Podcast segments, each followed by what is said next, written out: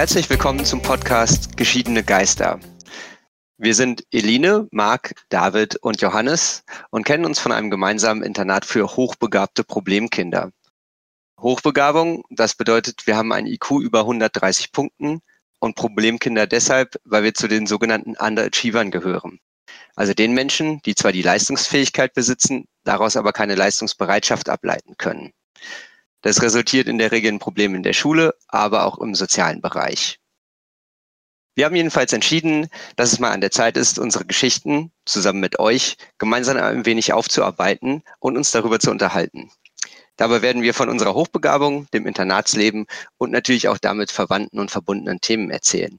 Wir freuen uns, dass ihr uns dabei begleitet und steigen direkt ein mit der Frage, wie wurde die Hochbegabung bei uns festgestellt? Und da sich David am meisten bisher darauf vorbereitet hat oder am detailliertesten, würde ich vorschlagen, fängt er auch einfach mal an und entführt uns in seine Geschichte. Das hast du sehr schön gesagt, ja. Äh, dann fange ich mal an. Also, bei mir fing das schon sehr früh an, dass ich ja nicht direkt Probleme hatte, aber Verhaltensauffälligkeiten halt gezeigt habe, äh, nämlich schon im Kindergarten. Als Randnotiz muss ich dazu sagen, ich bin schon immer sehr, also ich bin als Kind auch schon sehr häufig umgezogen und das hat auch zu mehreren Kindergärten geführt. Ich erinnere mich an zwei mindestens. Vielleicht war sogar noch ein dritter dabei. Und ich erinnere mich nur noch an den letzten. Deswegen, das wollte ich nur dazu erwähnt haben. Äh, nach dem, was ich so gehört habe, was meine Mutter mir noch erzählen konnte, hat sie gesagt, dass ich auch in dem, in dem Kindergarten davor, also in beiden, immer schon mehr einzelgängerisch unterwegs war, wenig Freundschaften äh, gehabt habe, beziehungsweise wirklich befreundet war ich eigentlich sogar nur mit einem einzigen anderen Kind, mit dem dafür aber ziemlich dicke. Und das spielte vielleicht eine kleine Rolle, dass er äh, aus Ungarn kam und ich ihm Deutsch beibringen konnte. Also das hat wohl eine Kindergärtnerin bei mir damals schon beobachtet, dass ich ihm da sehr weit, sehr, äh, nee, sehr weitergeholfen habe. Und mit dem habe ich halt auch eigentlich, also es sind die einzigen Sachen, an die ich mich erinnern kann, dass ich mit dem halt auch mal Sachen irgendwie unternommen habe außerhalb vom Kindergarten, dass man sich zum Sega-Spielen getroffen hat oder so. Hat er dich weiter begleitet bis in die Grundschule oder war, war das jetzt nur im Kindergarten tatsächlich? Ich habe ihn, nachdem ich auf die Grundschule kam, glaube ich, noch ein, zweimal gesehen. Also danach war da nichts mehr. Okay, also ihr wart nicht in einer Klasse dann noch. Genau, er ist auch noch auf eine andere Schule gekommen dann. Also, aber bis dahin war ich sehr eng mit ihm befreundet und während der ersten Klasse habe ich ihn durchaus auch hin und wieder noch besucht, das weiß ich noch. Aber dann bin ich ja wieder umgezogen.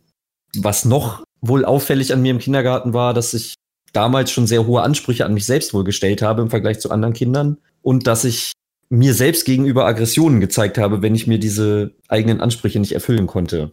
Und außerdem quasi ein wörtliches Zitat habe ich damals wohl schon festgestellt, Gruppenaktivitäten, besonders wenn sie irgendwie körperliche Sachen beinhalten, also jetzt nicht Sport oder sowas, sondern ich erinnere mich noch an ein Spiel, was wir immer gemacht haben. Jede Woche Mittwochs war das, glaube ich, da haben wir dann abends da gesessen und sollten, die, die Kindergärtnerin hat eine Geschichte vorgelesen und abends? Ja, so eine Stunde bevor wir abgeholt wurden. 17 bis 18 Uhr oder sowas. Oder vielleicht auch, keine Ahnung. Nagel mich nicht auf die Uhrzeit fest, aber abends nach. Was für einem krassen Kindergarten warst du? Ganztageskindergarten. Ah, okay, das erklärt es natürlich. Naja, meine Mutter war voll berufstätig. Ja, also so die letzte Stunde vorm Abholen, da war, erinnere ich mich noch ziemlich genau dran an die Umstände.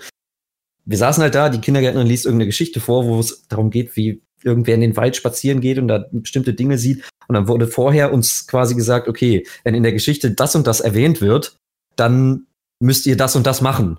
So, ich erinnere mich noch an eine Aktion, das war, wenn die Frau irgendwas vorliest mit Pilzen, dann sollen wir die Hände zusammenfalten und unsere Handballen gegeneinander schlagen, so dass es so ein Geräusch macht. Ja. Das habe ich meiner Mutter gegenüber damals als total bescheuert bezeichnet. Verständlich irgendwie. Ja, ja, klar, ist aus erwachsener Sicht sowieso, aber ich glaube, es ging einfach nur darum, dass man irgendwie sich Dinge, also ich weiß nicht, da war mit Sicherheit irgendein Lernansatz bei diesem Spiel dahinter, der mir aber halt schon zu doof war, weil ich halt schon weiter war. Ich konnte im Kindergarten halt auch schon lesen und meinen eigenen Namen schreiben. Und zwar so, dass ihn auch andere lesen können. Also richtig, richtig lesen oder, oder, weil meinen eigenen Namen schreiben konnte ich auch. Das Plus, können die meisten. Plus ein O dahinter, das habe ich mir selber beigebracht, weil Marc, Marco, das war jetzt nicht so weit, aber lesen konnte ich nicht. Und ich kannte welche, die konnten lesen und das fand ich merkwürdig. Hm, also ich konnte definitiv schon selbst lesen. Ich erinnere mich noch dran, ich hatte zum Beispiel Kinderbücher wie Die kleine Raupe oder Der Regenbogenfisch oder so, die ich selber oder auch ein, ein super geiles Snoopy-Buch, das ich mir vor einer Weile mal bei eBay neu nachgekauft habe. Ähm, die habe ich damals schon gelesen. Also jetzt natürlich keine hochkomplexen Texte, aber lustige Taschenbücher und sowas eben. Also Cartoons, Comics.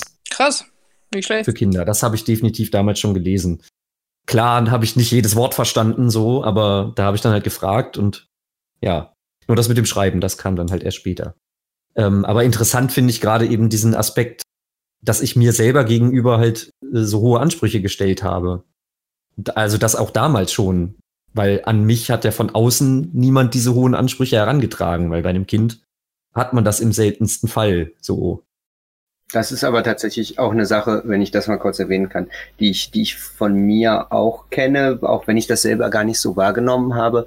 Aber das hat äh, mir meine Mutter ähm, auch immer wieder bestätigt, dass meine, meine Ansprüche, äh, wenn ich selber irgendwie was gebastelt habe oder sowas, immer unglaublich hoch waren und ich immer ähm, sehr am Boden zerstört war, wenn ich diesen Ansprüchen selber nicht gerecht werden konnte.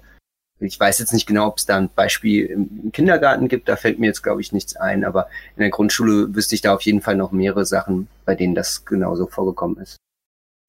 Ich kenne das von heute von mir, aber ich müsste tatsächlich bei sowas nachfragen, ob sowas bei mir gab in dem Alter. Ich kenne es bei meinem Sohn tatsächlich. Also bei dem merke ich das auch ganz oft. Weil es der wirklich total frustriert und aggressiv, also autoaggressiv, wenn was nicht so klappt, wie er sich das gerade vorgestellt hat.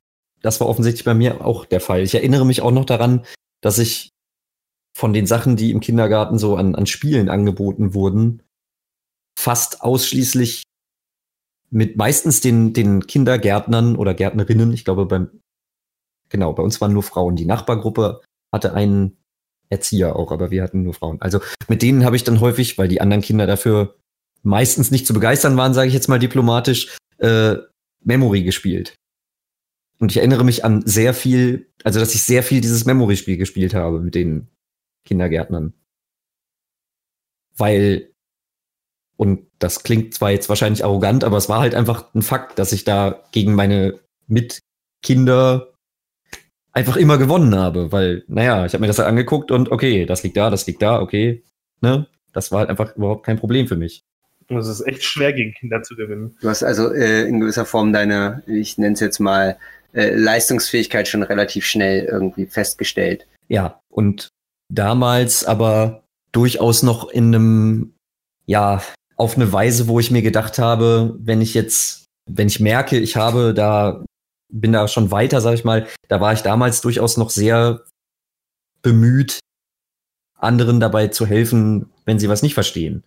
Wie sich ja zum Beispiel in diesem benannten Freund zeigte, dem ich dann eben beigebracht habe, Deutsch zu lesen und zu sprechen. Und du hast aber da auch den, den Unterschied zu den anderen Kindern schon, schon bewusst wahrgenommen. Uff, bewusst würde ich nicht sagen. Okay. Das kann ich nicht, also das, da habe ich keine Erinnerung dran. Mhm. Ähm, und da konnte meine Mutter jetzt auch nichts mehr zu sagen. Ich, so wie ich es in Erinnerung habe, nicht. Okay. Äh, ja, also ich habe das mit dieser, dass ich weiter bin als die anderen, da noch nicht bewusst oder dass ich anders bin, da auf diese Weise noch nicht bewusst wahrgenommen. Aber was ich noch, weiß nicht, ob das erwähnenswert ist, aber was äh, meine Kindergärtnerin meiner Mutter gegenüber sehr häufig angemerkt hat, eine ganz lange Zeit wohl war, dass ich sehr stark gelispelt habe und das dann aber von einem auf den anderen Tag weg war. Also meine die Kindergärtnerin hat wohl meiner Mutter gesagt, ich müsste mal zum Logopäden dringend. Aber so wirklich von jetzt auf gleich war das halt von einem auf den anderen Tag vorbei. Keine Ahnung, ob das irgendwie relevant ist oder ob das einfach vielleicht was mit dem, mit dem Zahnen zu tun hatte oder so. Aber das war noch so eine Geschichte halt, die noch im Kopf geblieben ist. Ja, ich denke, da können viele Ursachen für äh, da sein. Ich glaube nicht, dass das unbedingt mit der Hochbegabung zusammenhängen muss. Ja, das glaube ich auch nicht unbedingt, aber aber du wolltest es mal erwähnt haben. Das macht dich besonders. Das war halt noch so das, das andere, was uns noch eingefallen ist, was noch aus meiner Kindergartenzeit erwähnenswert wäre. Ja, manchmal kann man ja auch gar nicht ähm, für sich selber irgendwie feststellen, was waren jetzt wirklich die, die Besonderheiten oder die, die außergewöhnlichen äh, Dinge, die halt irgendwie mir widerfahren sind oder wie ich mich verhalten habe. Und da können dann auch manchmal so Randevents, sage ich jetzt mal, oder Randerscheinungen ähm, durchaus irgendwie einfallen als, okay, das war halt auch ein bisschen anders, ob das jetzt damit zu tun hatte oder nicht. Mhm. Ne? Ja. Das wurde ja schon bei dir relativ früh festgestellt, dass du da ein bisschen äh, zumindest irgendwie ein besonderes Kind bist, sozusagen. Ja. Jetzt ohne irgendeine Wertung. Durchaus. Ähm, Wurde, hat da, haben da deine Eltern oder die, die Kindergärtner schon versucht, irgendwie zu reagieren oder was zu machen? Gab es was mit der Einschulung, irgendwie mit fünf Jahren zum Beispiel schon eingeschult werden oder so? Gab es da Pläne bei dir? Oder? Also ans früher eingeschult werden erinnere ich mich nicht, äh, dass das mal Thema war. Meine Mutter hat da auch nichts zu gesagt. Also denke ich mal, das kam nie auf. Aber du bist ja auf eine Montessori-Schule gekommen. Ich denke mal, das ist auch entscheidend. Also ähm, da. Danke, dass du mir das vorwegnimmst. Sehr gern. da macht man sich ja schon Gedanken auch drüber, dann weiß man, dass das Kind besonders ist. Das ist richtig. Also das, da wollte ich jetzt auch als nächstes drauf hinaus. Also ich war zum Beispiel nicht auf einer Vorschule und mir kam das Konzept einer Vorschule auch immer total abstrakt und merkwürdig vor, bis ich dann irgendwann später feststellte, dass es halt ein paar Leute doch gibt, die das gemacht haben, aber auch zumindest da, wo ich zur Schule ging, nicht wirklich viele. Machen aber auch, glaube ich, die wenigsten. Also das ist tatsächlich bei und ich hoffe, ich trete da niemand von Schlips oder sowas. Ich, also es kam mir immer so vor, als wenn das bei Problemkindern in Anführungszeichen, also die, dass das immer nur so Ausnahmen waren, dass das irgendwie nötig war, nochmal in eine Vorschule zu kommen, weil ich kenne auch bewusst nur eine Person, die jemals in der Vorschule war. Also ja. Ich will jetzt niemanden von Schlips treten. Ich glaube, das ist dann eher, wenn man schon sechs war, aber noch nicht wirklich schulreif. Ich glaube, dann ist eher die, die ähm, mhm. Vorschule in Frage gekommen. Habe ich auch so wahrgenommen. Es gab doch auch mal damals, ähm, ich, ich habe mal irgendwann gehört, ich weiß es von mir selber nicht, aber ich habe mal irgendwie gehört, es gab doch auch mal so Sachen, das muss jetzt auch schon locker zehn Jahre her sein, dass es irgendwie so komische Tests gab, die gemacht wurden keine Ahnung, in welchem, wo ich das gehört habe, aber es ging auf jeden Fall um Tests, die gemacht wurden, bevor du in die Schule gekommen bist. Und wenn du bestimmte Dinge nicht geschafft hast, dann wurdest du in eine Vorschule geschickt. Und das war wohl in dem Kontext, in dem es erzählt wurde, wurde das als kritisch angesehen, weil da Dinge bei waren wie irgendwas stapeln oder sowas alles. Und es war halt irgendwie völlig absurd, da, ähm, da von dem Nichtschaffen dieser Sachen darauf zu schließen, dass jemand nicht in die erste Klasse kommen konnte oder so. Irgendwas gab es da auch mal, was das kann sein. gut auf unsere Zeit, was ja, äh, da wir alle um, die, um den Dreh gleich alt sind, so, weiß ich nicht, 94 bis 96, 97 irgendwie sowas war. Auf jeden Fall gibt es die Vorschule in der Form ja auch schon gar nicht mehr. Also Dafür ist ja im, im Kindergarten, soweit ich das weiß. Inzwischen wird ja jedes Kind eingeschult, scheißegal, ob es schulreif ist oder nicht. Ähm, okay, das kommen die halt einfach in die Schule, beziehungsweise wenn sie nicht in die Schule kommen sollten, da muss da schon ein krasses psychologisches Gutachten vorliegen. Zwischen wird wirklich jedes Kind eingeschult. Okay. Ohne da jetzt zu sehr noch drauf eingehen zu wollen, war jetzt bei mir in der, in der Erfahrung, wenn ich mich da recht entsinne, dass einfach eine Bewertung von den Kindergärtnern, die äh, halt versucht haben, die, die Entwicklung natürlich auch ein bisschen im Auge zu behalten. Und wenn dann festgestellt wurde, okay, bei dem Kind, ähm, da fehlt irgendwie noch ein bisschen was, dann ne, vielleicht noch eben die Vorschule empfohlen haben oder bei mir zum Beispiel, weiß ich noch, war die Frage, ob ich mit fünf eingeschult werde oder nicht. Ich bin im September geboren, da ist das dann immer so ein bisschen knappe Sache. Ne? Im August geht äh, die Schule los. Schulen wir ihn jetzt mit, mit fünf schon ein oder nicht? Meine Eltern haben sich damals dann dagegen entschieden. Ich weiß die Kriterien da gar nicht mehr genau. Aber da gab es jetzt zum Beispiel auch keine großartigen Tests oder sowas, sondern das war, glaube ich, mehr so ein gefühltes, gefühltes Ding, wie ja man sich als Kind irgendwie den anderen gegenüber verhält. Also durchaus auch eine Betonung auf, auf dem Sozialverhalten mehr als jetzt auf irgendwelchen Aufgaben oder, oder sowas in der Richtung. Gut, äh, ja, dann ging es für mich weiter, wie Eline schon vorweggenommen hat, mit der Montessori-Schule. Das war auch definitiv eine bewusste Entscheidung meiner Mutter und meines Vaters wahrscheinlich auch.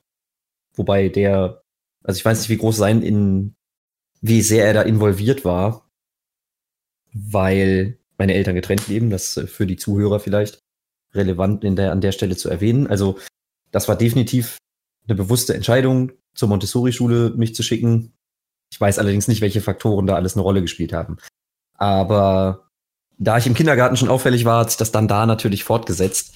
Unter anderem sowohl was den Schulstoff angeht, nämlich dadurch, dass ich zum Beispiel sehr schnell und auch merklich schneller als viele meiner Mitschüler Zusammenhänge begreifen kann und mir Dinge sehr gut merken kann, generell einfach schnell lerne, schneller lerne als andere.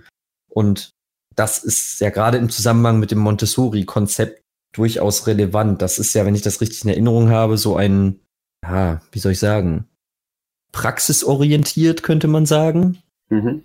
Dass die Schüler sich eben selbst Zusammenhänge erschließen sollen und so. Und das war dann für mich natürlich keine wirkliche Herausforderung, sage ich mal, das zu tun. Und ich war dann anscheinend schon damals dadurch da abgeneigt, mich zum Beispiel irgendwie bei Gruppenaktivitäten zu beteiligen, wie auch im Kindergarten schon, weil ich halt anscheinend gemerkt habe dann, also da fing es wohl langsam an mit der bewussten Wahrnehmung bei mir selbst, dass äh, ich den anderen da was voraus habe und dass solche Gruppenarbeiten dann halt einfach nicht in meinem Tempo stattfinden. Das ist jetzt so zeitlich gesehen erste, zweite Klasse, ne? Ich war die erste Klasse auf der Montessori-Schule. Danach habe ich gewechselt. Ah, nun, tatsächlich nur die erste, okay. Ja, dann bin ich umgezogen. Das hatte mit der Schule an sich nichts zu tun, aber. Okay. Ja. Hm, was meine Klassenlehrerin damals wohl meiner Mutter irgendwann mal mitgeteilt hat, ähm, war, dass ich damals schon ein nach außen hin arrogant wirkendes Verhalten gezeigt habe. Also meine Mutter hat mir da Folgendes gesagt, also zitiere jetzt wörtlich, was sie mir dazu gesagt hat. Die Arroganz bestand in erster Linie Mhm. Es war für dich als sechsjähriges Kind nicht verständlich, warum die anderen mit dem Lernstoff solche Probleme hatten, wo du doch eben damals zu sagen pflegtest, wieso verstehst du das nicht? Das ist doch babyleicht. Als ich mit meiner Mutter darüber gesprochen habe, sind wir dann eher dazu gekommen, es war weniger Arroganz als eher Ignoranz, weil ich nicht verstehen konnte, dass die anderen das nicht so schnell lernen wie ich. Ja, es fällt aber einem sechsjährigen Kind generell schwer, sich in ähm, die Situation äh, von Gleichaltrigen hineinzuversetzen, beziehungsweise in die Situation eines anderen Menschen. Also das kann man dir eigentlich nicht übel nehmen. Nein, natürlich nicht. Vor allem, wenn ja auch. Übel nehmen nicht, aber es war offensichtlich ja durchaus schon sehr auffällig. Also gerade diesen Satz mit dem, wieso verstehst du das nicht, das ist doch Baby leicht, habe ich anscheinend sehr häufig verwendet in ähnlicher Form. Man geht ja auch als, als äh, Kind irgendwie davon aus, dass alle anderen Menschen die Welt auch genauso wahrnehmen und eigentlich verstehen, wie man selbst auch. Die, ähm, ja, genau. die Erkenntnis, dass es verschiedene Wahrnehmungen gibt, verschiedene, ich nenne es jetzt einfach mal Intelligenzen, das kommt ja erst wesentlich später und ähm, ja. Deshalb sage ich ja, es war mehr eine Ignoranz als wirkliche Arroganz in dem Fall. Und ich erinnere mich noch sehr gut an ein Beispiel, wo ich auch das Schulkonzept kritisieren muss, sage ich mal, da ging es darum, den Kindern, also so in der ersten Klasse, uns beizubringen, links und rechts, den Unterschied. Und zum einen habe ich mir gedacht, habt ihr das nicht schon im Kindergarten gelernt? Und zum anderen dachte ich mir, die Art, wie wir das gelernt haben, war schon hart. Also zwar hat, und zwar hat die Lehrerin, also wir haben das irgendwie ein paar Wochen lang gemacht, äh, und immer am Anfang des Schultages kam die Klassenlehrerin rein und hat gesagt, so, wir machen das jetzt. Dann musste jeder aufstehen und dann haben wir uns alle in einer Schlange hinter der Lehrerin aufgestellt. Und die Lehrerin ging dann durch die, durch die äh, Einzel, also durch die ein, einzelstehenden Sitzreihen. Also es stand immer ein Sitz, ein Tisch, kennt man ja diese Einzelschulbänke. Und hat dann immer, äh, wenn sie die Richtung gewechselt hat, gesagt, links oder rechts. Und dann musste man halt in der Lücke, wo man gerade stand, quasi so ein bisschen wie das verrückte Labyrinth quasi, in die Lücke gehen, wo sie halt gesagt hat, also nach links oder nach rechts. Und dann konnte man halt immer genau sehen, wer kann es nicht wer hat es noch nicht drauf? Und das fand ich schon ein bisschen hart, so dann quasi die Leute vorzuführen. Ich habe da heute noch meine Probleme mit. Ich finde das auch generell gerade ganz komisch, das zu hören, weil ich ja. kann mich ehrlich gesagt nicht bewusst daran erinnern, wann, wie ich links und rechts gelernt habe. Das war irgendwann einfach drin. Und dass sowas dann halt auch an der Grundschule kommt, ja. finde ich gerade irgendwie merkwürdig, muss ich zugeben. Das ist tatsächlich die einzige Sache aus dieser ganzen Montessori-Schulzeit, an die ich mich noch bewusst als Unterrichtsinhalt erinnern kann. Und wie wir den Unterschied zwischen B und P gelernt haben beim Sprechen. Da würde ich mich tatsächlich Marc anschließen. Ich finde es zum einen auch ein bisschen merkwürdig. Ich kann mich auch nicht daran erinnern, dass das Schulthema war mit links und rechts. Und ähm, ich kann mich jetzt auch nicht an den Punkt erinnern, so, okay, ab da oder durch die Methode hat man es gelernt. Was ich dabei sehr interessant finde, ist, David, du erzählst, dass du auch mit solchen Sachen, die schon sehr früh äh, sehr schnell lernen konntest und sehr gut aufgefasst hast. Gerade das Beispiel mit links und rechts finde ich, finde ich sehr interessant. Denn das war zum Beispiel eine Sache, so etwas habe ich überhaupt nicht gut lernen können.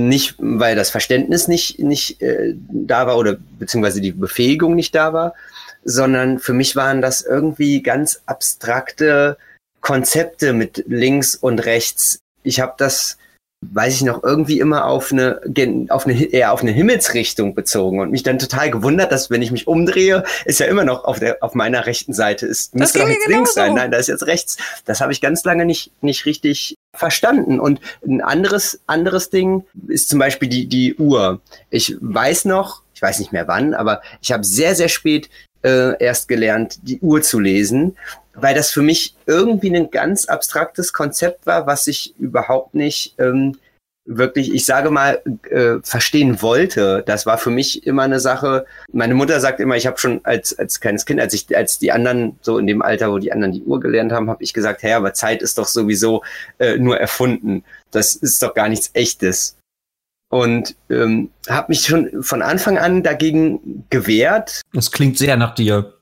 Genau, habe mich ähm, äh, natürlich nicht nicht bewusst, aber habe mich wohl schon früh dagegen gewehrt, diese grundsätzlichen Sachen, die man aus Prinzip lernt, zu lernen, habe ich mich unglaublich schwer mitgetan. Und das klingt bei dir ja eher genau andersrum. Das, das finde ich schon einen interessanten Unterschied zwischen ja, den, den Auffälligkeiten sozusagen. Mhm. Gucke ich hier gerade in meine Notizen, was ich noch habe. So, also was, das hatte ich ja gerade zuletzt gesagt, dass die Klassenlehrerin eben der Meinung war, dass ich irgendwie arrogant und überheblich auf andere wirke. Auch wenn das gar nicht meine Absicht war. Was sie noch an mir beobachtet hat und meiner Mutter mitgeteilt hat, war, dass ich halt im Unterricht sehr aktiv mich, ja, nicht direkt beteiligt habe, aber sehr aktiv zugehört habe, um halt ne, die Zusammenhänge zu begreifen und so.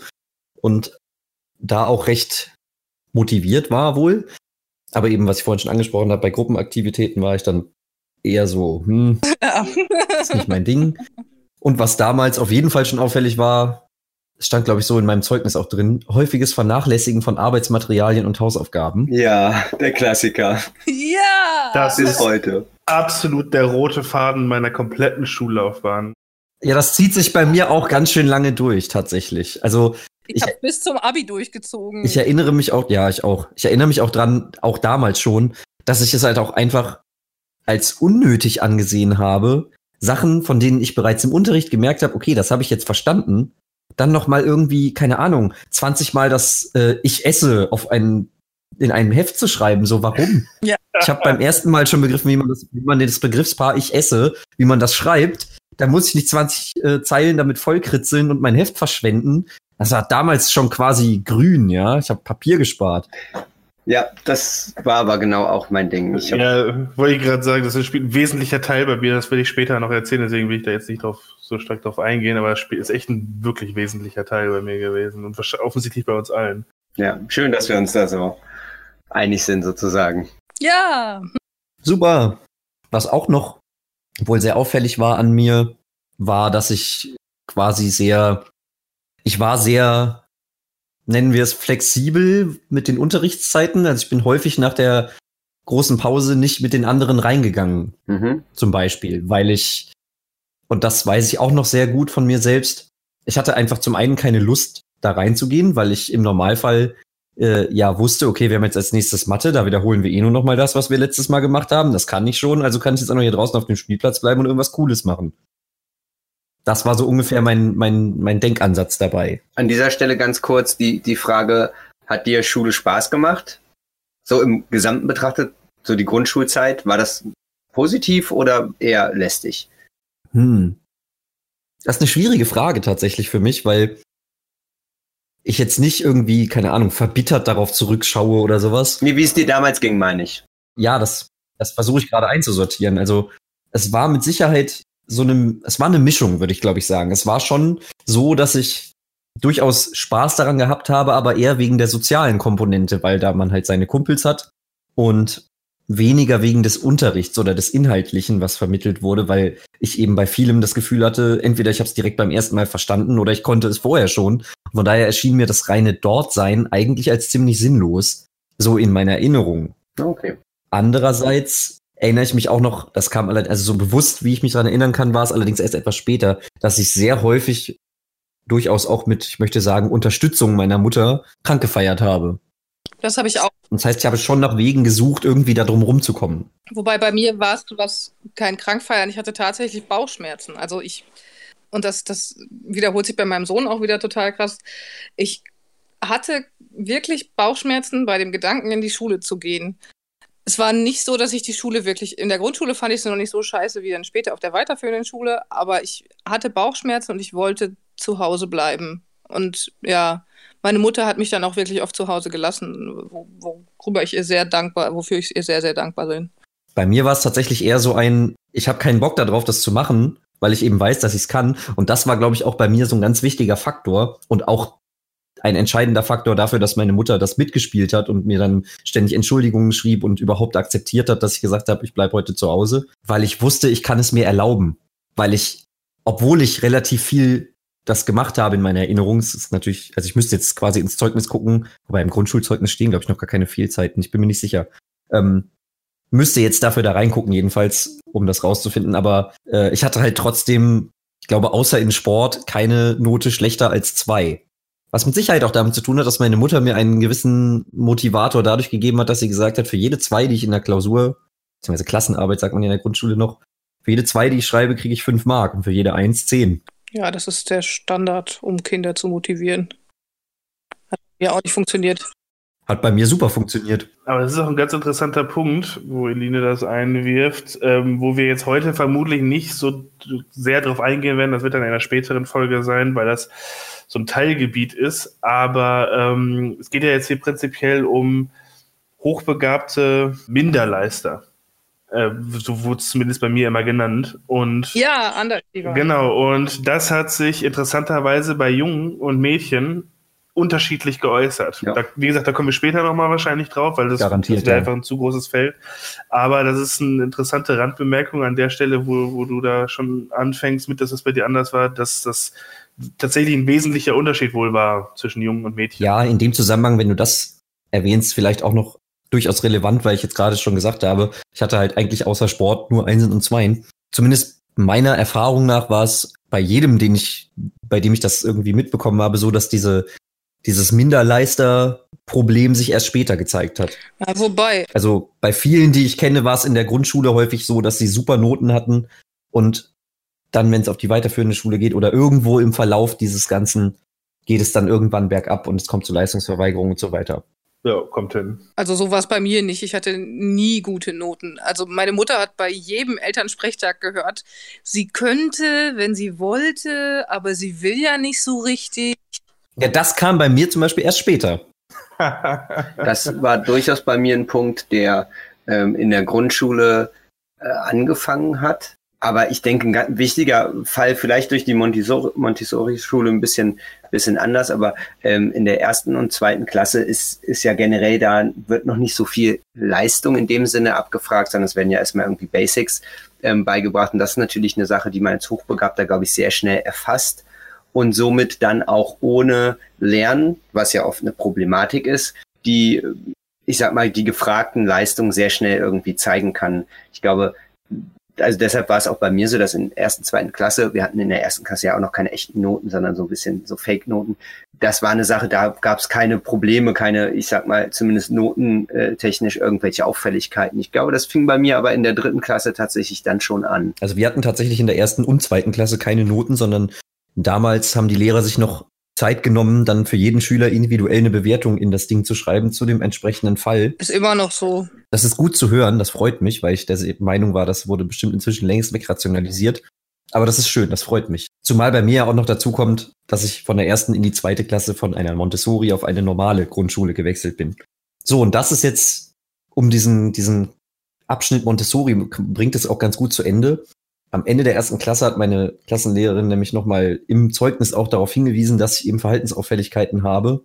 Und die, zitiere jetzt mal wieder aus meinen Notizen, die Bilanz ist ähnlich wie im Kindergarten gewesen. Schlechte Integration in Gruppen, ausgesprochen ängstlich und unsicher war ich wohl. Wahrscheinlich wegen dieser, also das jetzt steht jetzt hier nicht dabei, das ist jetzt meine Vermutung, dass das auch wieder mit diesen Ansprüchen an mich selbst zu tun hat. Diese, ja, einfach nicht selbstsicher sein. Was steht hier noch? Schlechtes Zurechtkommen mit Mitschülern und dann kam von ihr, der Ratschlag an meine Mutter, bring das Kind zum Kinderpsychologen. Ja, das ist erstaunlich früh. Also äh, meine Mutter hat mich zwar aufgrund der Trennung meiner Eltern auch ständig zu irgendwelchen Psychologen geschickt, aber es kam nie von meiner Lehrerin die Aussage, dass das passieren sollte. Und es hat auch nie irgendwer auf Hochbegabung getippt bei mir. Na, da kann ich ja Hotti dankbar sein. Ja, unsere Klassenlehrerin hatte den Spitznamen Hotti und das ist nicht das Englische. Und da wurde es dann bei der Psychologin auch, ich sag mal, direkt festgestellt, die Hochbegabung. Oder um das quasi jetzt nochmal so ein bisschen abzuschließen. Das wäre jetzt quasi mein nächster Abschnitt in meinem, in meinen Notizen. Da würde ich auch tatsächlich, weil es ja quasi der Kern ist, so wie wurde die Hochbegabung festgestellt, der Folge heute, würde ich da auch verhältnismäßig ausführlich drauf eingehen. Ich habe da ein paar Notizen halt noch jetzt hier zu stehen, die teilweise direkt aus dem, aus dem Bericht, den der Psychologe dann angefertigt hat, also die da so drinstehen. Ja. Bei mir war das tatsächlich auch eine Sache, die meine Grundschullehrerin angesprochen hat. Also die Problematiken, wie schon erwähnt, in der, in der ähm, Grundschule haben sich so, ich glaube, so in der dritten, dritten Klasse müsste das gewesen sein, ähm, richtig materialisiert. Also Leistungsverweigerung, das klassische, ähm, ich wollte die Sachen nicht unbedingt lernen. Ich habe das irgendwie auf eigenem Wege oft gelöst, irgendwelche Herangehensweisen. Ich weiß zum Beispiel noch, dass ich das ähm, einmal eins, während alle anderen das einfach auswendig gelernt haben, wie viel ist drei mal vier und so weiter, äh, war mir das auswendig lernen zu blöd. Ich habe dann einfach ganz, ganz schnell gerechnet. So drei mal vier ist vier plus vier plus vier und dann hatte ich es irgendwie drin. Und das hat ganz lange Zeit sehr gut funktioniert und ich war immer noch schneller als die anderen, die irgendwie überlegen mussten. Und irgendwann fing es aber natürlich an, dass das Auswendiglernen schneller war und ähm, ich dann mit meiner eigenen Methode aber nicht mehr hinterherkam. Das müsste alles so etwa in der dritten Klasse gewesen sein. Das zum Beispiel war bei mir auch schon anders. Ich habe das tatsächlich, also wir hatten, ich habe es ja vorhin schon gesagt, dass bei mir früh festgestellt wurde, ich kann mir Dinge schnell merken und habe das dann halt einfach auch super schnell auswendig drin gehabt. Ich erinnere mich noch dran, dass unsere Lehrerin uns abgefragt hat, auch in der dritten Klasse, jeden Morgen zur Mathestunde halt. So, und dann hat sie einfach gefragt, so, was ist 5 mal 5, was ist 7 mal 8 und so weiter. Mhm. Und ich habe diese Stunden, weil das eben die erste Stunde am Tag war, immer damit verbracht, mich auf, mich quer über zwei Stühle zu legen, vor mich hinzudösen. Und immer wenn ich der Meinung war, jetzt müsste ich mal wieder was sagen, Arm hochgestreckt, sie hat die Frage gestellt, und ich habe sofort geantwortet. Ich erinnere mich noch exakt dran, wie sie gesagt hat, ja, genau so muss das kommen, wie aus der Pistole geschossen. Ja, interessant. Das war, wie gesagt, bei mir eine Sache, ähm, so gerade so auswendig lernen. So dieses, das muss man jetzt lernen aus, in Anführungsstrichen, Prinzip, ähm, war bei mir grundsätzlich schon immer ein rotes Tuch und ist es bis heute auch noch. Und dann weiß ich noch, das ähm, hat mir meine Mutter natürlich im Nachhinein dann auch erzählt. Ich als Kind in der Grundschule habe das nicht so bewusst mitgekriegt, dass es natürlich dann in, in, in Klassenkonferenzen und so weiter irgendwie auch meine Auffälligkeit dann immer wieder Thema war. Und ähm, gerade auch auf die Mo Noten bezogen, meine Mutter dann manchmal so ein bisschen das Gefühl hatte, na gut, gewisse Sachen liegen ihm halt einfach nicht so. Das, da ist er dann vielleicht nicht so helle oder sowas in der Richtung. Und meine Grundschullehrerin aber schon sehr früh gesagt hat, nein, das ist definitiv eher äh, das andere, er ist eher unterfordert als überfordert und hat dann mal, um das so ganz grob mal festzustellen bzw. zu bestätigen, mir ähm, Matheaufgaben auf der, aus der fünften Klasse gegeben. Und das waren Textaufgaben irgendwie mit, mit Zahlen, mit denen wir in der dritten Klasse noch gar nichts zu tun hatten. Und ich konnte damit was anfangen. Ich konnte damit was, was rechnen. Ich weiß nicht, ob es richtig war oder nicht, aber sie hat daran halt erkannt, okay, das ist jetzt nicht eine Sache, was ihn überfordert, sondern er ne, ist da einfach viel weiter als seine Mitschüler und hat uns dann halt empfohlen, in der ähm, Richtung auch schon mit dem, mit dem Begriff Hochbegabung, äh, ja, das mal irgendwie testen zu lassen, was ich weiß nicht, wie das bei euch aussah, aber meine Mutter hat mir erzählt, das war gar nicht so einfach, weil man das normalerweise in den frühen Jahren bei den Kindern noch gar nicht so gut testen kann. Und die haben dann extra einen ähm, Psychologen, der sich darauf spezialisiert hat, ausfindig gemacht aus äh, Hannover, der seinen Test sogar noch angepasst hat. Das wären eigentlich zwei, ja, auf, auf zwei Tage aufgeteilt gewesen. Er hat ihn auf einen Tag reduziert, damit wir nur einmal nach Hannover fahren mussten und ähm, musste dann auch das Ergebnis so ein bisschen irgendwie, ja, sich selber nochmal äh, improvisieren, weil es eine Sache war, die war halt sehr lang dann, äh, diese Session. Und ich habe am Ende auch schon die Konzentrationsfähigkeit gar nicht mehr so stark gehabt, einfach weil es für altersentsprechend auch eine lange, lange Zeit war. Mhm. Also deine Lehrerin hat das ähm, ins Rollen gebracht, dass du ähm Genau. Okay, das ist sehr interessant. Da komme ich später noch drauf, aber das ist so quasi das absolute Gegenteil von dem, wie es bei mir passiert ist. Finde ich gerade sehr erstaunlich. Die war sehr aufmerksam. Aber das ist ja dann vergleichbar mit wie es bei mir war, nur halt etwas später. Weil bei mir war es ja auch die Lehrerin, die das Ganze empfohlen hat, zumindest. Genau. Bei mir war es kein Lehrer, auf gar keinen Fall. Auf gar keinen Bei mir Fall. wird es ja. wahrscheinlich eher in Richtung Mark sein. Das finde ich übrigens sehr interessant äh, und auch sehr praktisch, dass wir halt diesen, diese Unterschiede zwischen, wie es bei Männern und oder Jungen und Mädchen auffällt. Weil das ist uns ja, als wir damals auf Talenta waren, schon aufgefallen, dass erstmal das Offensichtliche ist, sind viel mehr Jungs da und dass man sich dann natürlich auch fragt, woher kommt das? Das ist definitiv eine Sache, auf die wir hoffentlich in der späteren Folge auch nochmal eingehen, weil das, ähm, glaube ich, ein interessantes Thema ist. Definitiv. Also du hast den Test gemacht in Hannover. Genau. Genau, äh, ich wollte noch was einwerfen, weil du meintest, äh, mit der Konzentration. Ja. Das hat deine, deine Mutter mir erzählt, total süß, ähm, dass ihr immer erzählt wurde von, von äh, allen Lehrern, der Junge kann sich nicht konzentrieren, der kann sich nicht konzentrieren, das geht gar nicht bei dem. Und dann hast du diesen Test gemacht und hast da stundenlang gesessen. Und der Psychologe sagte, boah, hat dieser Junge eine Ausdauer, was die Konzentration betrifft. Da war sie sehr stolz auf dich. Schön. Bin ich jetzt im Nachhinein auch, denn ich habe es tatsächlich noch, was ich in Erinnerung habe, ist das, ich glaube, das war der, letzte Teil von dem Test, den ich gemacht habe. Das waren Zahlenreihen, ne, auswendig äh, rückwärts sagen und dieses ganze Kram. Rückwärts war auch das letzte. Und da, und da erinnere ich mich noch dran, ich weiß nicht warum, hat er festgestellt, dass ähm, ich für mein Alter und für vor allem im Vergleich zu den restlichen Ergebnissen, die alle eher überdurchschnittlich waren, da doch eher eine relativ schwache Leistung gezeigt habe. Was er dann unter anderem, wenn ich das jetzt noch richtig in Erinnerung habe, darauf eben geschoben hat, okay, das war jetzt nach, ich weiß nicht, wie lange das gedauert hat, zwei, drei Stunden oder sowas, kontinuierlich relativ schwierige Aufgaben lösen, war das jetzt halt einfach wahrscheinlich die Konzentration, die am Ende dann doch ja nachgelassen hat, beziehungsweise erst Müdigkeit, die eingesetzt hat und so. Äh, Damit schneidest du aber auch tatsächlich ein spannendes Thema für auch wieder später an. Und zwar, dass jeder ja, dass es ja auch verschiedene Felder gibt, in denen man eine Ja. Begabung hat. Also Klar. ich habe ganz, ich habe in, in vielen Feldern war ich wirklich auch unterdurchschnittlich. Äh, also viel nicht, aber es gab welche, war ich unterdurchschnittlich und dafür war ich aber auch in welchen weit überdurchschnittlich und daraus ergibt sich dann halt diese Diagnose, sage ich mal. Und das ist auch ein sehr interessantes Thema, wie die ganzen Bereiche sind und sowas alles und so. Jetzt sind wir aber ja schon quasi doch bei dem Test, wo du ja bei mir noch gesagt hast, dass vielleicht für den Schluss. Ähm, deswegen fände ich jetzt mal interessant noch zu hören. Also bei mir war es ja jetzt quasi und auch bei dir, was du erzählt hast, wie kam es überhaupt dazu, dass das festgestellt wurde? Genau, das wollte ich jetzt noch quasi ähm, abschließend äh, nur kurz zusammenfassen. Der, ähm, ich weiß nicht, wie explizit dieser Test tatsächlich auf dann die verschiedenen Teilbereiche eingegangen ist, wurde natürlich auch irgendwie abgefragt, aber da das eben ja so ein bisschen zusammengebastelt war, dieser Test, war das auch ein sehr grobes Ergebnis.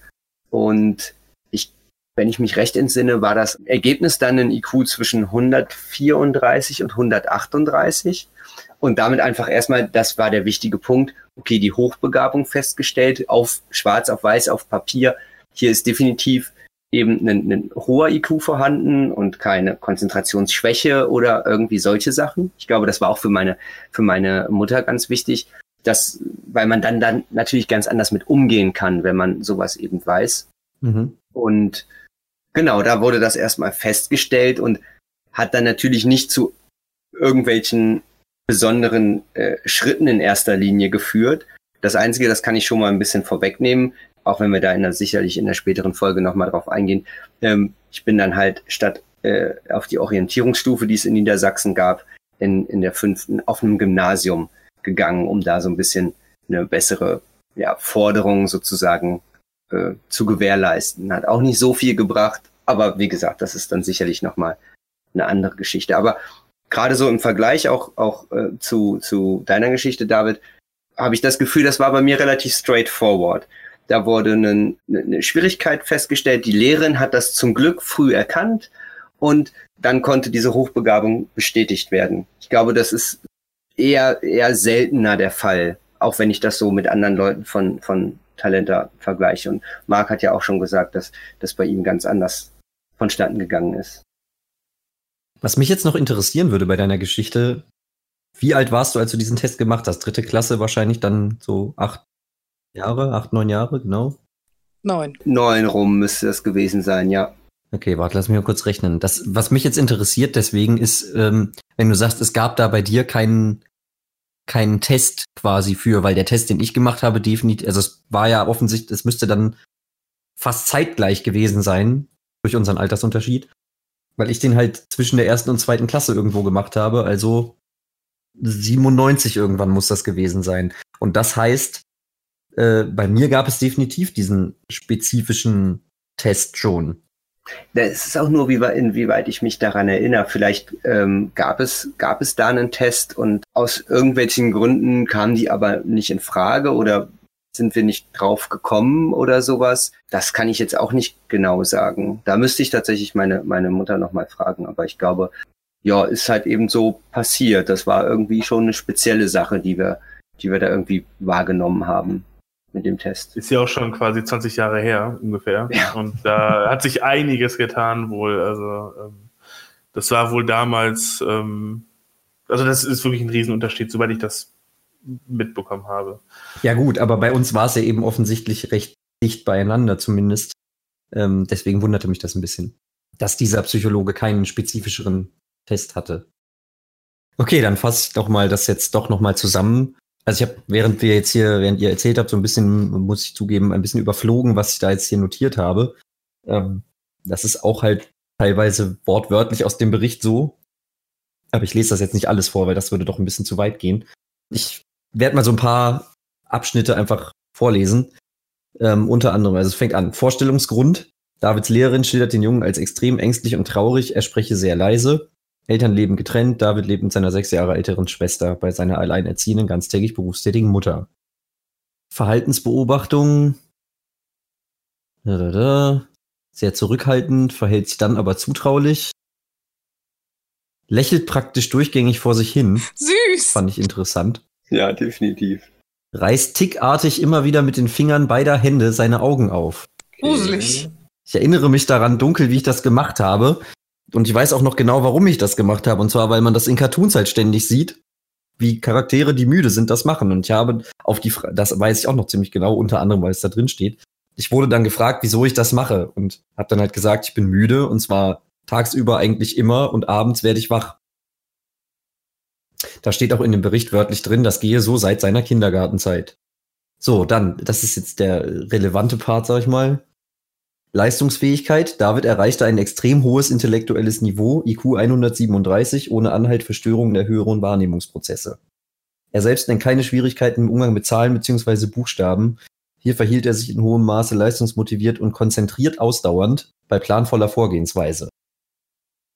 Gerade wo du das vorhin gesagt hast, Johannes, dass du ähm, bei dem bei diesem Test, also beziehungsweise wo Eline das gesagt hat, dass deine Mutter gehört hat, dass du dabei so konzentriert gearbeitet hättest, finde ich interessant, weil das ja dann auch wieder eine Parallel oder eine Ähnlichkeit auch ist. Genau. Das wird vermutlich auch ein bisschen mit diesem, was bei dir und Johannes halt dann auch der Fall war, mit dem Unterfordern. Und wenn du dann mal tatsächlich gefordert wirst, ja. dann bist du auch deutlich motivierter. Exakt, genau das habe ich mir vorhin nämlich auch schon gedacht, als Johannes das erzählt hat. Daran meine ich mich auch noch grob zu erinnern, dass das halt für mich irgendwie auch eine super spannende Sache natürlich war. Klar, was Neues, und aber auch irgendwie super interessante Aufgaben, die es ja so nicht gab. Und ähm, da war dann natürlich meine Aufmerksamkeit und Konzentration definitiv gegeben. Klar. Ich erinnere mich noch an so geile Sachen. Ich weiß nicht, ob ihr das kennt aus dem äh, aus der Grundschule. Das war noch vor ich glaube, das war noch vor meinem, vor meinem Test. Das waren so Kästen, die man, zu, äh, die man logischerweise zusammenklappen kann, so ganz flache Kästen. Und da waren Plättchen mit Zahlen drauf. Und ich weiß nicht genau, wie es funktioniert. Auf der einen. Mini-Lück. Ja, irgendwie ja. sowas. Auf der einen Seite waren Zahlen, auf der anderen Seite waren Muster. Und wenn du es richtig gemacht hast. Das ist cool. Ja, das äh, benutze ich auch gerne für meine Kinder. Ja, das hat mir richtig Bock gemacht. Das war nie im Rahmen von einem Intelligenztest, das haben wir nur in der Schule gemacht. Und das hat mir richtig Bock gemacht und ähm, ja. alles andere nicht so. ja. Dann geht's hier weiter mit, was hier steht unter dem Abschnitt emotional-affektiver Bereich. Das finde ich auch noch ganz interessant, was hier jetzt steht. Und zwar weit über das Alter hinaus entwickelte emotionale Reife, kontaktfähig und gesprächig bei deutlich psychasthenischer Persönlichkeitskonstitution. Ja, ich gebe zu, ich musste auch erst nochmal nachlesen, was psychasthenische Persönlichkeitskonstitution bedeutet. Danke, das hätte sogar ich gemusst. Ich wollte gerade so schön überleiten, ob du das uns nicht erklären kannst. Also ich werde mal kurz, ich werde kurz äh, mal aus dem Wikipedia-Eintrag zu Psychasthenie zitieren. Äh, Psychasthenie ist eine psychische Störung, die derzeit als Neurose klassifiziert wird. Bla bla bla. Charakteristisch sind ständige Angst, ein gestörtes Selbstwertgefühl, Selbstzweifel und Minderwertigkeitsgefühle, Depersonalisation und eine schwach ausgeprägte Sensibilität. Typisch für Psychasthenie ist die ständig andauernde Selbstanalyse, Analyse anderer, Zusammenhänge oder Situationen sowie Misstrauen den anderen gegenüber oder Hinterfragen der Umstände. Würde ich jetzt aber meinem grundsätzlichen psychologischen Profil, nenne ich es mal, durchaus einige Parallelen auch dazu sehen. Definitiv, gerade dieses ständige Analysieren Ja, von sich selbst und anderen, also bei Wikipedia fängt der nächste Absatz dann auch damit an, Psychastheniker sind pausenlos damit beschäftigt, wie sie auf andere wirken und analysieren in der Gegenwart schon geschehene Vorgänge. ja, ja, das trifft, trifft zu. Deshalb wirken sie meist abwesend etc. Also es geht dann weiter äh, noch mit der Beschreibung. Aber ja, das würde ich definitiv auch bei mir äh, so sehen. Gerade dieses, wie werde ich von anderen wahrgenommen? Gerade früher habe ich da extrem viel Wert drauf gelegt. In der, in der Grundschule halt noch so, ich sag mal, um nicht aufzufallen, zumindest bis zu einem gewissen Punkt. Und gerade dieses Überanalysieren hat mit Sicherheit auch Schwierigkeiten gemacht. Äh, so, was steht hier noch? Oder wollte da noch was sein? Wollte da noch jemand was zu sagen jetzt? Sonst mache ich, gehe ich mal hier gerade weiter. Nee, Mach ruhig weiter. Ist auf jeden Fall sehr interessant. Nee, das Analysieren und die Selbstzweifel sind, glaube ich, bei uns allen irgendwie gegeben, oder? Nein, Marc ist perfekt. Ich, Nee? Marc, Marc hat so die Selbstzweifel. Keine Selbstzweifel bei Marc. Nee, nee, nee, nee. Eigentlich nicht. Also, nee, das war, das ist einfach, das war einfach, äh, war einfach anders. Das kam halt irgendwie später. So wie, da war mein Verlauf, glaube ich, so ein bisschen, ohne das jetzt zu werten, aber normaler, so mit der Pubertät, dass du dir dann Sorgen gemacht hast, wie du auf andere wirkst. Das war in der Grundschule. Vor allem natürlich auf die Ladies. Vor allem auf die Ladies. Aber auch, immer ähm, aber, die Ladies. aber so Zumindest auf diese eine Lady. Ja, ist so. Äh, Ich weiß. Nee, das war einfach bei mir tatsächlich äh, ganz anders. So, also ohne das jetzt zu werten, das ist halt einfach anders verlaufen. Sondern das ist halt irgendwie ganz interessant. weil Jetzt, wir wo ja du hier auch, sagst. Ja, weil wir ja hier auch quasi Dinge sprechen. Also wir wissen ja sowieso, wir kennen uns ja logischerweise alle, aber die, wir, wir reden ja jetzt hier gerade auch über Sachen, die wir selber von den anderen noch gar nicht wissen. Ja. Ja. Also ich glaube, ich habe teilweise schon mal Sachen aus diesem, aus diesem psychologischen Gutachten. Elina habe ich bestimmt schon mal was davon erzählt. Ja, aber hast zum du. Beispiel das mit dieser, mit dieser, ja, Psychasthenie, das äh, wusste ich selber nicht mal mehr, dass das da drin steht. Mm, aber ja, also Da kriege ich jetzt durchaus auch Lust, mal in meinen Test noch mal reinzugucken, ob da auch Ich fürchte, irgendwie- man existiert nicht mehr. Meine auch nicht. Was ist denn das hier? ich habe den inzwischen so oft kopiert. Ich habe, also ich habe eine Kopie, meine Mutter hat eine Kopie, meine Schwester hat vermutlich auch irgendwo eine rumfliegen. ich habe mich gar nicht so Warum viel. auch immer, aber Jeder, der zu Gast Testen. kommt, kriegt auch noch mal eine Kopie mitgegeben. Ja, genau. Guck mal hier, der IQ-Test meines Bruders.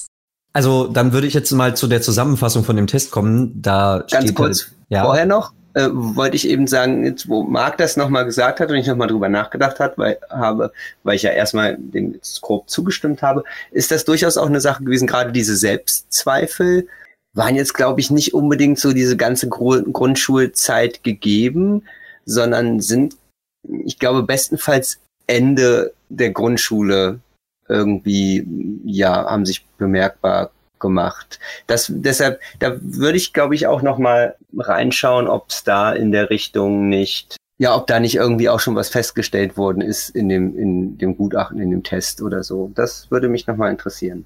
ja, definitiv. Also finde ich, finde ich interessant, dass das äh, jetzt auch offensichtlich bei euch nochmal dazu ähm, motiviert, da reinzugucken. So, dann komme ich mal dazu, zu der Zusammenfassung. Das ist, wiederholt sich natürlich jetzt teilweise. Da steht dann, es, also ich zitiere wieder, es handelt sich zurzeit bei David um einen leistungsmotivierten Jungen mit extrem hoher Intelligenz und intakter Konzentrationsfähigkeit, ohne Anhalt für Störungen der höheren Wahrnehmungsprozesse, kontaktfähig und gesprächig, imponieren auf der Basis seiner psychasthenisch anmutenden Persönlichkeitskonstitution, seine weit über sein Alter hinaus entwickelte emotionale Reife, seine schnelle Stör- und Irritierbarkeit, sein immer wieder labiles Selbstgefühl, seine ausgeprägte vegetative und muskuläre Mitbeteiligung bei affektiver Erregung und seine nicht auszuschließende Erwartungsangst mit Blockierungseffekt in sogenannten Stresssituationen.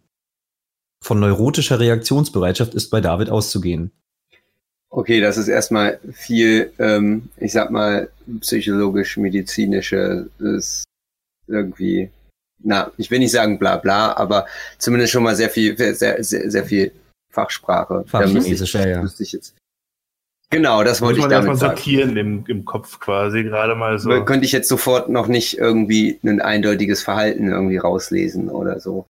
Nee, natürlich nicht, ist klar. Also gerade für, das richtet sich ja auch eigentlich eher an, eher an andere Psychologen. Ja, also da sieht man, klar, du hast recht, es ist ein bisschen fachchinesisch gewesen, aber selbst für jemanden, der jetzt nicht sich viel damit beschäftigt oder so, oder nein, das ist Blödsinn. Trotzdem merkt man ja auch aus dem, was ich von der meiner Kindergarten und äh, ersten Klasse Zeit erzählt habe, dass da definitiv Muster auftreten, die, ähm, die sich da wiederholen.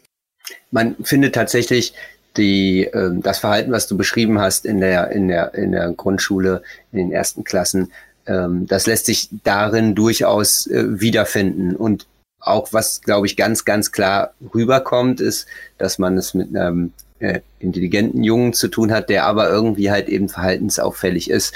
Das ist ja im Endeffekt auch genau die Essenz von, von dem, was es, was es bei uns sozusagen geht. Die Hochbegabung, aber äh, die nicht ganz problemlos irgendwie auftritt. Ja, genau. Richtig. Was ich jetzt noch interessant finde an dem Ding war, also ich weiß nicht, ob das Konzept damals schon so bekannt war, dass das unter Psychologen sehr verbreitet ist oder so, aber oder verbreitet war, besser gesagt. Das mit dem Underachiever oder Minderleister, das stand da halt noch nicht drin, aber es war halt auch erst zwischen der ersten und zweiten Klasse irgendwann. Du warst ja auch noch überhaupt kein Minderleister. Du hast ja noch Vollgas gegeben. Klingt zumindest danach, ja. Richtig, aber wenn, aber wenn ich jetzt überlege, dass da sind ja auch quasi Voraussagen drin, die ich jetzt teilweise weggelassen habe. Steht dann zum Beispiel drin, Stimmungsschwankungen, auch depressiver Färbung sind nicht auszuschließen. Das habe ich jetzt vorhin nicht vorgelesen. Aber das ist ja was, was durchaus, äh, also wo, ich, das steht hier auch drin, das habe ich auch weggelassen, weil es nicht wichtig war. Aber ich habe als auf die Frage, wie ich mein Leben selbst empfinde, sozusagen, habe ich gemeint, ich fände es eigentlich sehr schön und es wäre viel Schönes dabei so. Deshalb finde ich das interessant, dass das da drin steht und dass das ja auch durchaus so eingetroffen ist später teilweise. Ja. Und deswegen wundert es mich eben, dass genau diese Sache mit der bei Unterforderung, was ja offensichtlich in der Schule trotzdem schon auffällig war, dass ich bei Unterforderung mich halt einfach ausgeklingt habe, dass das da nicht erwähnt wird. Da ist vielleicht die große Frage, die sich daraus ergibt, wenn ich die, auch wenn ich die Parallelen zu, zu meiner weiteren Laufbahn dann halt noch ähm, betrachte, die es wurde schon die, die Gefahr, wie sich das entwickeln kann, erkannt. Man hat aber keine, keine gute Lösung gehabt oder keine Empfehlung gehabt, so oder kein Wundermittel meinetwegen, das kann man jetzt tun, um diese Gefahr abzuwenden. Diesen einen, einen, einen Knopf müssen wir drucken oder diese Methode müssen wir anwenden und dann lösen wir die ganze Problematik, die sich mit der Hochbegabung, mit dem, mit dem Minderleisten oder ähm, wie auch immer man das nennen will, dann ergibt. Mhm. Das ist vielleicht durchaus eine, eine interessante Essenz, die ich, die ich da jetzt so ein bisschen rauslesen würde. So, die, man hat es erkannt, aber leider keine, noch keine Möglichkeit gefunden, was dagegen zu unternehmen. Ja. Noch nicht. Ich glaube, das ist auch so ein Punkt, den habe ich vorhin schon angesprochen, mit dem, dass das, äh, dass es ja auch eine Entwicklung stattgefunden hat, vor, ne, vor 20 Jahren und heute. Ja. Ich glaube, das ist tatsächlich, in dem Fall klingt es für mich so ein bisschen nach einem, logischerweise ein veralteter Verstand, äh, Stand, nicht Verstand, ein veralteter Stand ähm, dieses, dieses dieses Themas und auch stellenweise so ein bisschen einfach so ein Synonym-Ding. So, man hat es halt nicht intelligente Minderleister ge, ge, ge, genannt, Mhm. aber ähm, das, was man da zusammenfasst, wird dann später als, als intelligente Minderleister benannt und halt dann auch diese ganzen Symptome, die dann, wie zum Beispiel die, ähm, ich glaube, du hattest es nicht ganz so hart, es war nicht ganz so hart ausgedrückt, aber ich habe da so ein bisschen was von, von Depressionen und sowas rausgehört. Das ist ja auch tatsächlich, ist ja ein Problem tatsächlich. Ja, ist ja eine klassische Begleiterkrankung. Genau, das wollte ich sagen. Und ähm, das kam dann einfach alles später. Dass das zum Gesamtbild dazugehört. Und da war es so eine Prognose. Und jetzt kann man quasi damit rechnen schon. Also, Ja, ich weiß nicht, ob ich das jetzt genau auf den Punkt gebracht habe, aber ihr versteht, was ich meine. Durchaus, ja. durchaus Sinn. Ja. Ja. Ja. Gut. Ähm, das war jetzt deine Zusammenfassung auch nochmal, David? Mhm. Oder möchtest du noch was dazu sagen? Nee, ich wüsste jetzt, also das waren so meine Notizen bis zu dem Punkt. Es geht jetzt halt natürlich, also noch ein bisschen weiter, bis es dann eben, also über die zweite, dritte, vierte Klasse und fünfte, wo es dann bei mir endet eben mit, dann kam ich nach Talenta. Genau, das soll ja dann in einer späteren Folge nochmal behandelt werden. Das ist das sicherlich auch nochmal ein interessanter äh, Ansatz, wie unterschiedlich die, die Sachen da dann verlaufen sind. Vielleicht, obwohl ja unsere Geschichte bisher durchaus gewisse Parallelen hat, ne, geht sie da dann auseinander. Ich glaube, das wird nochmal ganz spannend. Das denke ich nämlich auch. Fand ich als auch so definitiv eine, eine sehr interessante Sache, dir da zuzuhören, wie das bei dir verlaufen ist. So im Detail hatten wir das, glaube ich, auch vorher noch nicht ge- besprochen. Wusste ich nicht genau. Auch gerade auch die Details eben dann aus dem, aus der psychologischen, aus dem psychologischen Gutachten, ähm, ist ja auch eine Sache, die man als, als Kind selbst nicht so mitkriegt. Und wo ich mich auch mit meinen Tests oder so gar nicht weiter groß mit beschäftigt habe. Das ist alles nur so eine grobe Erinnerung, die man, die man noch hat. Ist da durchaus interessant zu, zu hören, wie gewisse Sachen eben da schon festgestellt worden sind, gewisse Aussichten auch schon aufbereitet worden sind, jetzt die Depressionen zum Beispiel. Und fand, fand ich interessant, fand ich gut. Freue ich mich drauf, dann in der nächsten Folge von Line und Marc da nochmal ähm, detaillierter ihre Geschichte zu hören, die sich in, dann in einigen Punkten ein bisschen unterscheiden wird. Vielleicht in anderen Punkten haben wir dann auch wieder Parallelen. Ähm, da werden wir dann nochmal ausführlich drauf eingehen. Mhm. Und damit würde ich sagen, war es das jetzt mit dem ersten Teil, mit der ersten Folge. Alles klar, ja, würde ich auch so sagen. Jo. Sehr schön. Hat Spaß gemacht mit euch. Würde ich es unterschreiben. Sehr schön.